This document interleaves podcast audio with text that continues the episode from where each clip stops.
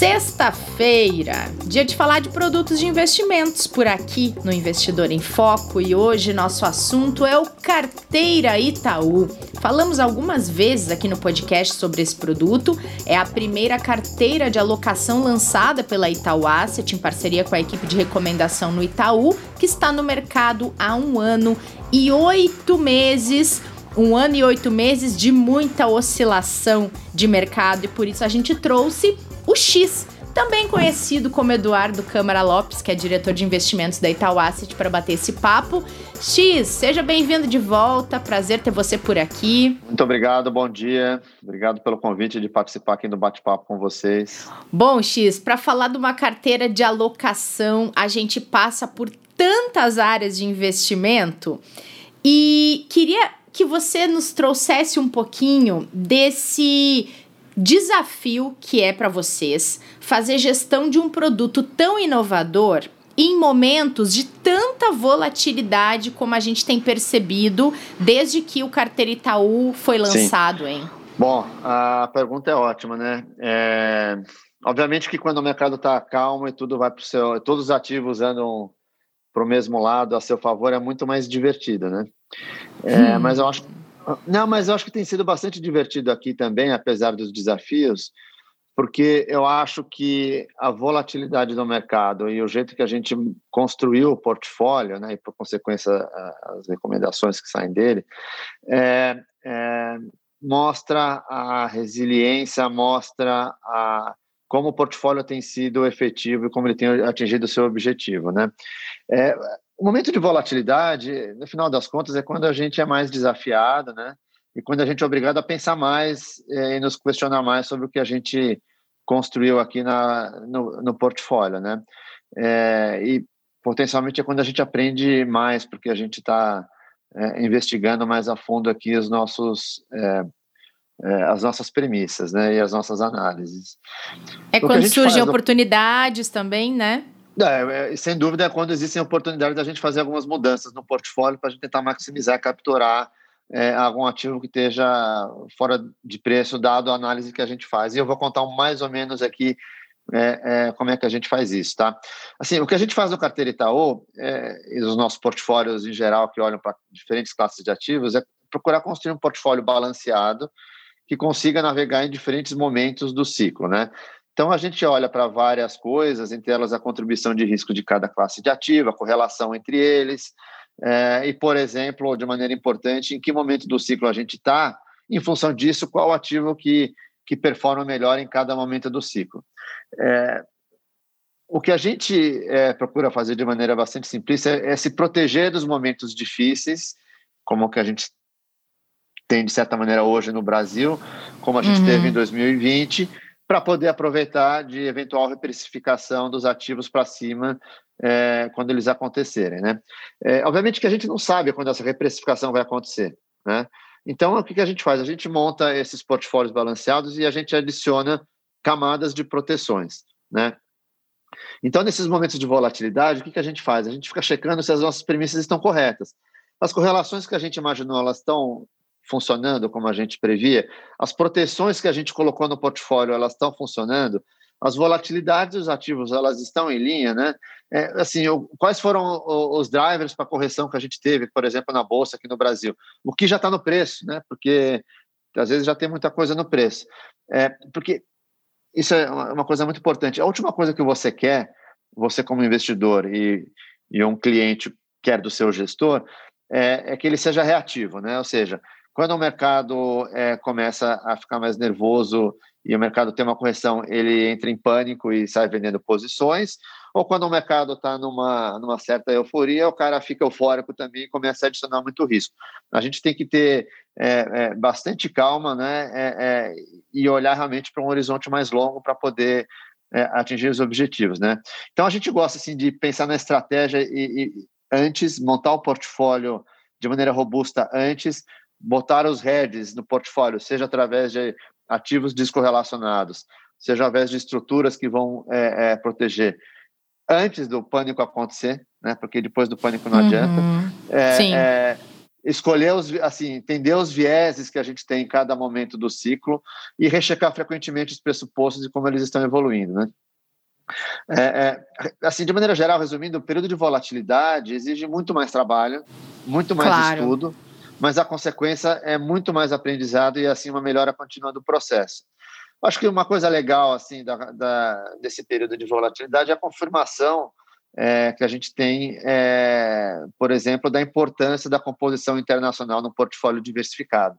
Isso aí fica evidente é, é pela descorrelação do ciclo do Brasil com o ciclo internacional, pelo papel do dólar, é, é, por exemplo. Né? Então, isso aí acho que, acho que isso é legal. E X tem é, a, a, o carteira Itaú, ele é uma ele replica a carteira recomendada do perfil arrojado, né? E aí permite coisas que você mencionou, como essa diversificação internacional, por exemplo. É, nessa linha que você mostrou aqui de aproveitar a oportunidade, tentar entender os vieses, tentar entender o comportamento para não ser reativo e ter toda essa inteligência com a qual vocês trabalham, tem alguma classe que tem desafiado mais a equipe em termos aí de performance e de buscar melhor colocação? Que a gente tem visto é, uma, um ciclo de juros que estava caindo agora e voltou a subir, a inflação que estava controlada uhum. voltou a subir, a bolsa que estava subindo voltou a cair. Então, tem alguma que para vocês tem sido mais desafiadora? Bom, é, essa pergunta dá para responder fazendo um seminário aqui, né? A gente passa um dia falando sobre isso, mas é, eu acho que ela é bastante importante, tá? Porque, assim, bom, começando é, é, pelo começo, a recomendação, né, e assim, o carteira Itaú, é, ela é feita baseada no nosso estudo de construção de portfólios, né?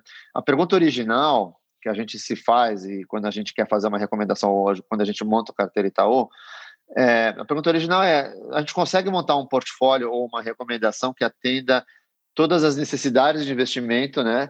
E seja resiliente ao longo do tempo, essa parte é importante. Porque não adianta ter um portfólio hoje e ter um portfólio totalmente diferente daqui a três meses e depois a gente tem que ter um portfólio que ele seja resiliente ao longo do tempo e aí obviamente a gente vai colocando os vieses nele, né? Então assim, com essa pergunta e com esse desafio a gente constrói o portfólio e daí sai a recomendação. É, a gente entende obviamente que o portfólio tem que ter um retorno objetivo ao longo do tempo, né? E obviamente que para ter um retorno a gente tem que correr algum tipo de risco e a gente constrói o portfólio e por consequência a recomendação, é, com esses parâmetros adicionando a visão que a gente tem é, dos diferentes ativos nos diferentes momentos. É, a visão que a gente tem de um ativo é função, obviamente, do preço desse ativo hoje e de como ele se comporta em cada momento do ciclo. Né? Então, se a gente está num ativo, sei lá, fala bolsa que é um, um, um, ativo mais fácil de visualizar. Se a gente acha que está uhum. barato e está num momento muito positivo do ciclo, putas, assim, muito bom, né? Assim, está barato e está no momento bom. Às vezes ele está no momento ruim, mas está barato. Às vezes está caro no momento é, ruim. Então, tudo isso a gente tem que considerar, né? É, e, obviamente, renda variável Brasil é um ativo que tem uma contribuição importante no nosso portfólio. E, e, e a gente tinha uma visão é, positiva para a Bolsa no primeiro semestre, a gente achava que estava barato, e mesmo assim a Bolsa no Brasil caiu 15% mais ou menos do, do, do, do seu nível máximo em junho, né? O que, que aconteceu? Bom, aconteceram várias coisas. Bom, primeiro a China desacelerou e a gente, se você quiser, a gente pode entrar no detalhe é, do que está acontecendo na China, tanto da parte lá de é, energia quanto da parte de, da Evergrande, né? É, mas uhum. em função disso, algumas commodities importantes para o preço dos ativos da bolsa caíram muito, em especial minério de ferro, que impacta a Vale, né? É, a Vale tem, é, é, é cerca de 13% do índice Bovespa. O minério de ferro caiu de cerca de 200 dólares a tonelada para cerca de 100, né, caiu aproximadamente 50%. E a Vale caiu cerca de 30%, impactando só a Vale isoladamente cerca de 4% no índice. Né? Mas a história da Vale, obviamente, não explica tudo. A coisa mais importante que aconteceu para a Bolsa no Brasil é que o ciclo do Brasil é, é, virou e você tocou um pouco nisso na sua pergunta, né? A gente entende assim, uhum. assim muito bem, a gente entende muito bem o ciclo das economias desenvolvidas e como os ativos é, nas economias desenvolvidas correspondem em cada momento. Né? Lá a gente define ciclo olhando para as variáveis de mercado, variáveis é, econômicos, tem um histórico longo, tem ciclos bem definidos, então a gente consegue entender bem como o ciclo se move e monitorar o impacto dos, é, é, nos preços dos ativos, né? No Brasil é, é um pouco diferente, né? É, é, é, a sincronia do ciclo brasileiro é diferente do ciclo dos Estados Unidos, que acaba sendo o grande imã para o resto do mundo, né? E, o, e no Brasil, o ciclo depende, segundo nossos estudos aqui, basicamente de duas variáveis: inflação e crescimento. Tá? Uhum. Tá? É, e, em especial, como essas expectativas, como as expectativas dessas variáveis estão se mexendo. Né?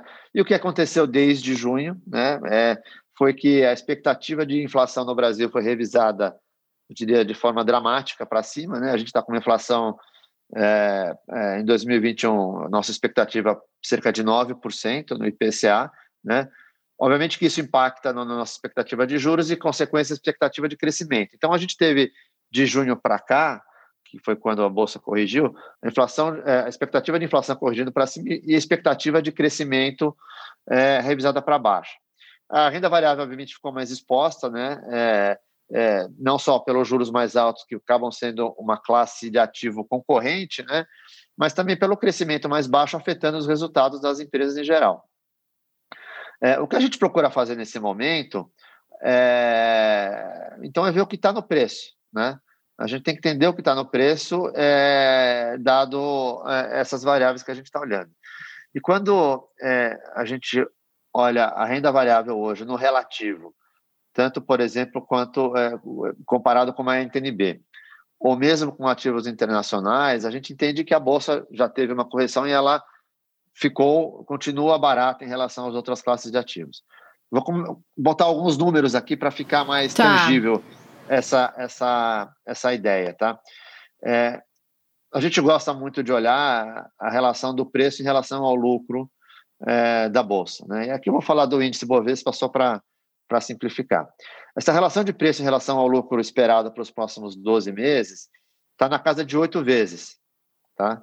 É, e para você ter uma ideia, né, essa relação de oito vezes está no nível hoje abaixo do nível de março de 2020, que foi é, o auge é, da pandemia. Da né? queda. Uhum. É. A média dessa relação de preço-lucro é 12 vezes, sendo que é, nos últimos 10, 15 anos já negociou algumas vezes próximo é, é, de 14 vezes, né? Obviamente que esse múltiplo de 8, ele, ele, ele indica que, que a Bolsa do Brasil está barata, mas ela é uma composição do múltiplo de várias empresas que compõem o índice, né? De maneira geral, a gente pode falar que commodity está muito barato, com múltiplo de cerca de quatro vezes. Eu acho que em função da volatilidade dos, eh, das commodities propriamente dita, né?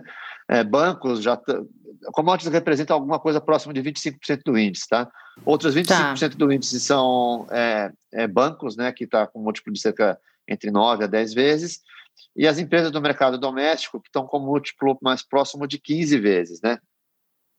Agora, olha só que interessante e super relevante, né? O lucro das empresas subiu muito nos últimos cinco anos, né?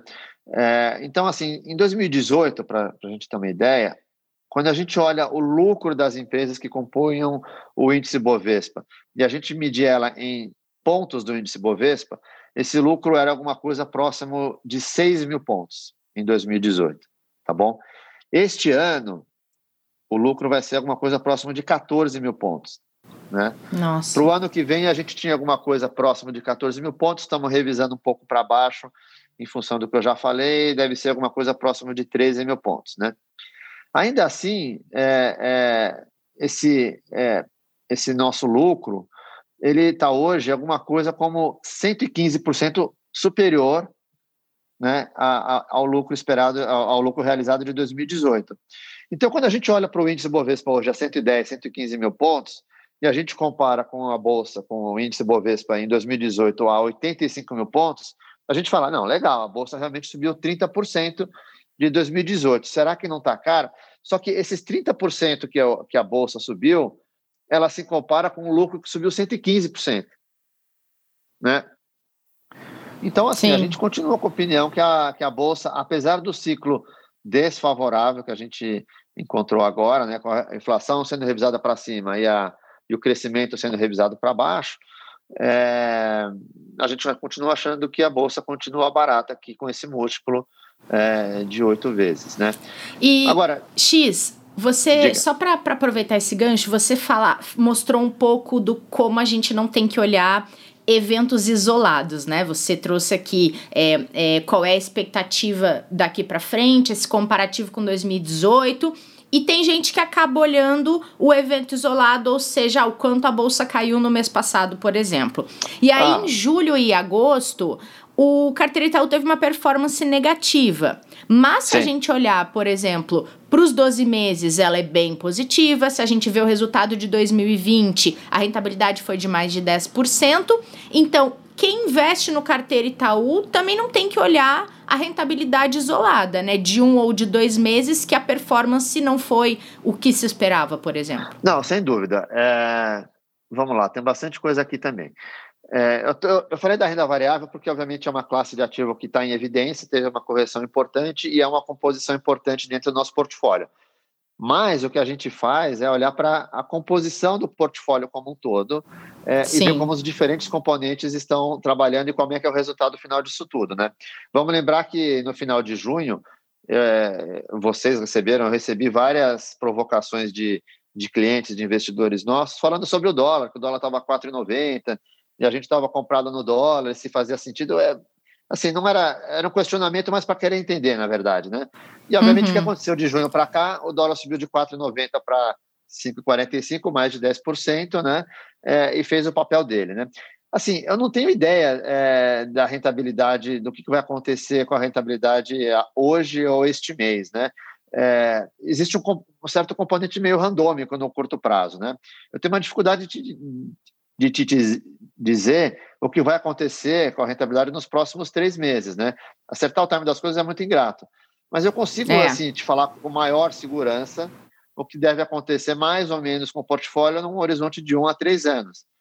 Ah, mas um três anos é muito tempo, né?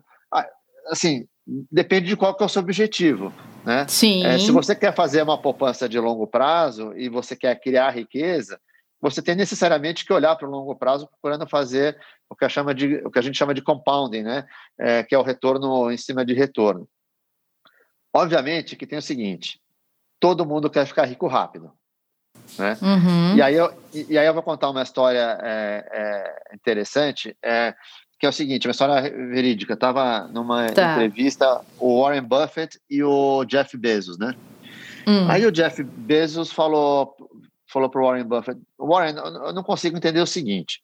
O meu negócio é muito complicado. Eu tenho que pensar em logística, eu tenho que pensar em fornecedor, eu tenho que pensar em tecnologia, é, eu tenho concorrente, eu tenho um monte de coisa é, e todo mundo quer me copiar, né?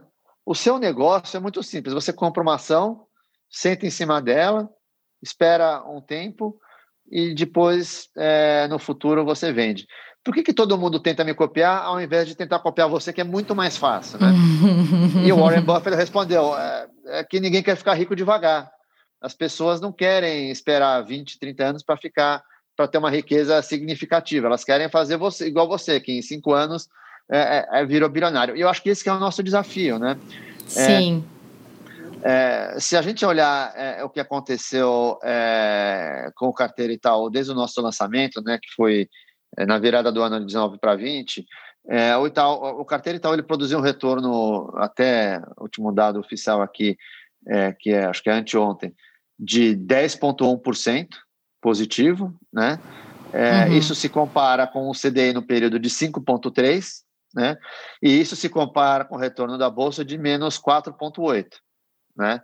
É, então, assim, é isso que a gente está falando, né? Assim, eu não sei como é que vai ser o retorno mês a mês, né? Mas a hora que a gente olha para trás e olha para um horizonte mais longo, a gente começa a criar é, retornos positivos em cima de retornos positivos, que a hora que você compõe esses retornos positivos, a gente vê um retorno muito forte é, ao longo do tempo, né? É, a gente já entregou assim rentabilidade para os nossos clientes alguns bilhões de reais, dado o volume de dinheiro que a gente administra é, no carteira Itaú. Então, assim, eu tenho uma convicção muito grande e eu acho que esses períodos de volatilidade eles confirmam isso, é, que o nosso portfólio é um portfólio robusto que vai entregar com retornos positivos ao longo do tempo e superiores é, é, aos benchmarks. Obviamente que se a bolsa subir é, 100%, o carteira Itaú ele vai subir menos do que a bolsa, nem é esse o nosso objetivo, mas a gente vai, como portfólio como um todo, entregar retornos positivos que vão se compor é, de maneira exponencial é, e, e gerar muita riqueza para quem tiver investido conosco é, em períodos mais longos. E aí, né, X, faz todo sentido o fato da recomendação para um produto como carteira Itaú não ser de curto prazo, né? É justamente o que você estava falando. A pessoa tem que, é, claro, adequar seus objetivos, mas pensar num produto como esse para um produto de mais longo prazo para que ela possa é, é, é, dar tempo da recuperação dos ativos em casos como esses dois meses que a gente falou. Exatamente. É, assim, eu não sei o que vai acontecer nos próximos dois meses, né? Claro. Mas eu acho assim, se eu olhar no horizonte de um a três anos, o retorno cumulativo que a gente vai gerar, é, o que eu digo, retorno positivo em cima de retorno positivo, eu tenho dúvida, não tenho dúvida nenhuma que vai ser uma coisa bastante é, é, assim, bastante atrativo. Assim, eu tenho pouquíssima dúvida de que o Carteira Itaú é um dos melhores produtos que existe em termos de, é, é, de alocação é, de recursos de médio e longo prazo. Pouquíssima Sim. dúvida. Agora, é, como é que vocês têm tentado acalmar o coração dos investidores que acham que tem que resgatar o investimento porque viram dois meses de resultado negativo, hein? Porque tem tido casos assim e, e tem gente que fica com dúvida, enfim, não, não tá ali. É, talvez tão perto do seu especialista ou então uh, tá com um pouco inseguro em relação ao investimento que fez? Eu, eu, eu, eu entendo, é, ficar ansioso, vamos dizer assim, e eu acho que hum. o grau de ansiedade ele é diretamente proporcional por quanto menos informação você, você tem sobre o produto. Quanto mais você Sim. entende o que tem ali, acho que mais conforto, mais conforto dá. Mas, mas mesmo assim, eu queria só é, é, colocar alguns pontos aqui, que é o seguinte, eu postei um, um gráfico no LinkedIn outro dia, que achei bastante educativo, né? Nele eu mostro o seguinte, eu mostro o retorno do índice Bovespa neste século, até sexta-feira passada, tá? Basicamente, se você tivesse investido no dia 1 de janeiro de 2000, você teria multiplicado o seu capital até sexta-feira passada em 6,7 vezes, tá? Isso é legal. Aí eu adicionei oh. duas linhas. Uma delas eu, eu excluía os 10 piores dias de mercado e na outra eu excluía os 10 piores dias de mercado. É, numa os 10 melhores, outros 10 piores, né? Tá. Ou seja, é, em uma você tem um investidor que tem uma bola de cristal e esse investidor ele esteve fora apenas dos 10 piores dias do século, né? Tá. Esse, investi esse, investidor que conseguiu escapar é, dessas perdas pontuais, que foram da ordem de 7 a 15%, e não perdeu nenhum dia de alta, ele não ficou fora em nenhum dia de alta, ele teria multiplicado o capital em 21,1 vezes. Né? É, agora, por outro lado, um investidor é, que tentou ser um investidor dessa bola de cristal, mas teve muito azar e ficou fora apenas dos 10 melhores dias do século, ou seja, o inverso, uhum. né? Então ele perdeu alguns dias de retorno, cerca de 10% também. Ele acabou multiplicando o seu capital em apenas 2,1 vezes. Ou seja, se você está 100% investido, você multiplicou 6,7 vezes. Se você tem a bola de cristal e ficou fora dos 10 piores dias do século, desse século, você multiplicou em 21 vezes o capital. E se você ficou fora dos 10 melhores dias, você multiplicou só em, em, em duas, cerca de duas vezes o capital. Qual que é a mensagem aqui, né? É... Eu fico com a 6. Então, não, mas a mensagem é assim, eu não estou nem querendo falar é, é, se a bolsa é, é, boa ou ruim. Obviamente que todo mundo quer ser um investidor da bola de cristal, só que esse cara não existe. E o risco que, que a gente tem é querer ficar fora dos dias ruins e acabar ficando fora dos dias bons. Uhum. Então você quer ser o cara da bola de cristal e acaba sendo o cara lá que, que perdeu os melhores dias, né? Então, a ideia por trás disso é que você, o que a gente procura fazer? E é isso que a gente procura realmente fazer no Carteira Itaú, na nossa recomendação. O que a gente procura fazer é, é passar a ideia que a gente tem a necessidade de estar investido, procurar ter as proteções para evitar os piores dias, os piores retornos, né? É, é, e entender que no final das contas, investimento de longo prazo é um exercício matemático no qual você tem a seu favor é, a composição de retornos positivos em cima de retornos positivos seu, é, é, trabalhando para você. Né? Então, a gente quer ser alguma coisa entre o investidor que teve 100% investido no Bovespa e o investidor da bola de cristal. A gente não vai ser o investidor da bola de cristal nunca. Né? Assim, Sim. o que fazer para acalmar no curto prazo? Né? No curto prazo, o que eu posso garantir para vocês é que assim, a gente tem o melhor time de gestão do Brasil é, é, que trabalha com esse conceito de construção de portfólios de longo prazo. A gente tem um time diversificado, com nacionalidades diferentes, é, altamente qualificado e capacitado, super focado, e que mais do que tudo a gente entende a nossa responsabilidade, é, que é cuidar da poupança de muita gente. Eu acho que hoje são 300 mil investidores. Nossa! Se, é, assim, eu posso estar errado com esse número, tá? Mas eu acho que a ordem de grandeza é isso. São 300 mil. A gente entende a responsabilidade é, que a gente tem. A minha poupança, ela está quase toda investida no carteira Itaú, né? É, e a gente trabalha muito duro para entregar é, os melhores retornos, né? É, assim, eventualmente a gente pode é, fazer, cometer um erro aqui ou ali, mas assim, a gente não tem o direito, por exemplo, de não estar 100% informado sobre tudo que está acontecendo. Então, uhum. nosso trabalho é um trabalho muito intenso, um trabalho que, na prática, são 24 dias por hora, 7 dias por semana. A gente, assim, final de semana a gente está trabalhando para vocês, né? Assim, e obviamente para a gente, né? É, assim, então a gente é incansável nesse trabalho, na busca é, de constante melhoria é, na construção dos portfólios que a gente tem. Boa. É, pensando na família Carteira Itaú, que tem vários produtos, né? É um bom momento, X, para entrar? Pelo que você trouxe até agora, acredito que sim, né? Olha, eu acho que assim, conceitualmente, nunca é um bom ou um mau momento, né?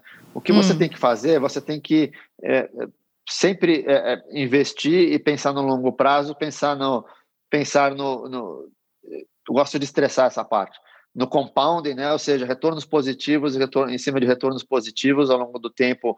É uma matemática maluca esse negócio, né?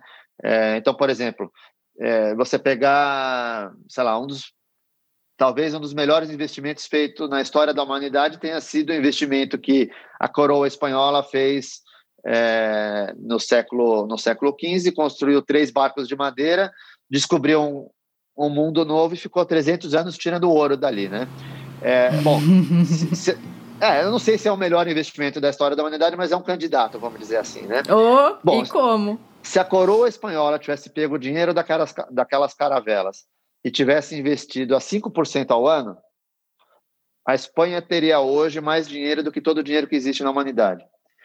Essa, esse compounding, devagarzinho, que é, é, parece que é uma tartaruguinha andando, a hora que você olha em horizontes mais longos, é uma matemática maluca. Bom, é isso que faz, por exemplo, um óvulo virar é, um ser com 9 bilhões é, é, de células depois de nove meses, né, que é o, que é um bebê, né? Então, assim, o compounding é uma coisa importante e é isso que a gente tem. Então, assim, é um bom momento, é uma, não existe isso. Você tem que estar sempre investindo e sempre pensando nesse, é, nesse horizonte de longo prazo. Bom, pelo que eu falei aqui hoje, o Brasil realmente apresenta alguns desafios, né? A gente tem uma eleição daqui a 12 meses, né? Uhum. É, que, já, é, que certamente vai gerar volatilidade, mas o Brasil está barato, né? E quando a gente não tiver mais risco, os preços serão outros. Então, o Brasil está barato hoje, eu não sei se daqui a um ano ele vai continuar barato, mas ele não vai ficar barato para sempre. Em algum momento, esse preço, os preços se, é, se corrigem é, e, e, a gente acaba monetizando os nossos, os nossos, as nossas posições aqui. Agora, mais do que isso, né, o carteira ele tem se mostrado um veículo extremamente resiliente e eficiente num ambiente muito volátil, né, que foi é, assim que, que, que, trouxe muitas surpresas tanto em 2020 quanto no próprio 2021. Então, eu acho que isso aí apenas confirma a robustez do que a gente está construindo aqui, do que a gente está trabalhando e, na, e na, constante é, melhoria que a gente faz aqui do nosso portfólio. Muito bom, X, muito bom. É super importante a gente trazer esses, essas, revisitar alguns produtos que a gente sempre fala aqui, principalmente nesses momentos de volatilidade, até para mostrar um pouco mais de transparência, né? Na, nessa proximidade com quem ouve aqui o podcast e também investe nesses produtos, as pessoas que têm dúvidas sobre eles, enfim. Então é super legal trazer.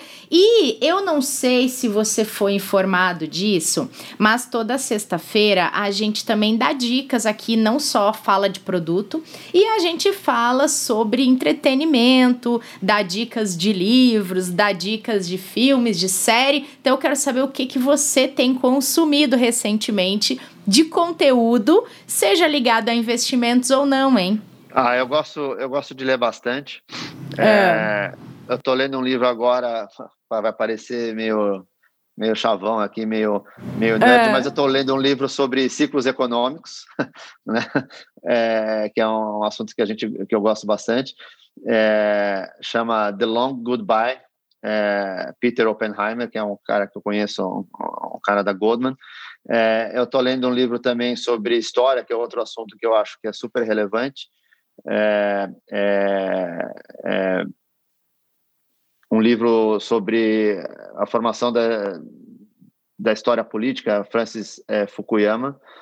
É, bom, e amanhã eu quero ver a estreia do James Bond, né? Foi hoje, mas eu vou amanhã ver o James Bond. É, Muito não vou perder bom. essa por nada, não. É.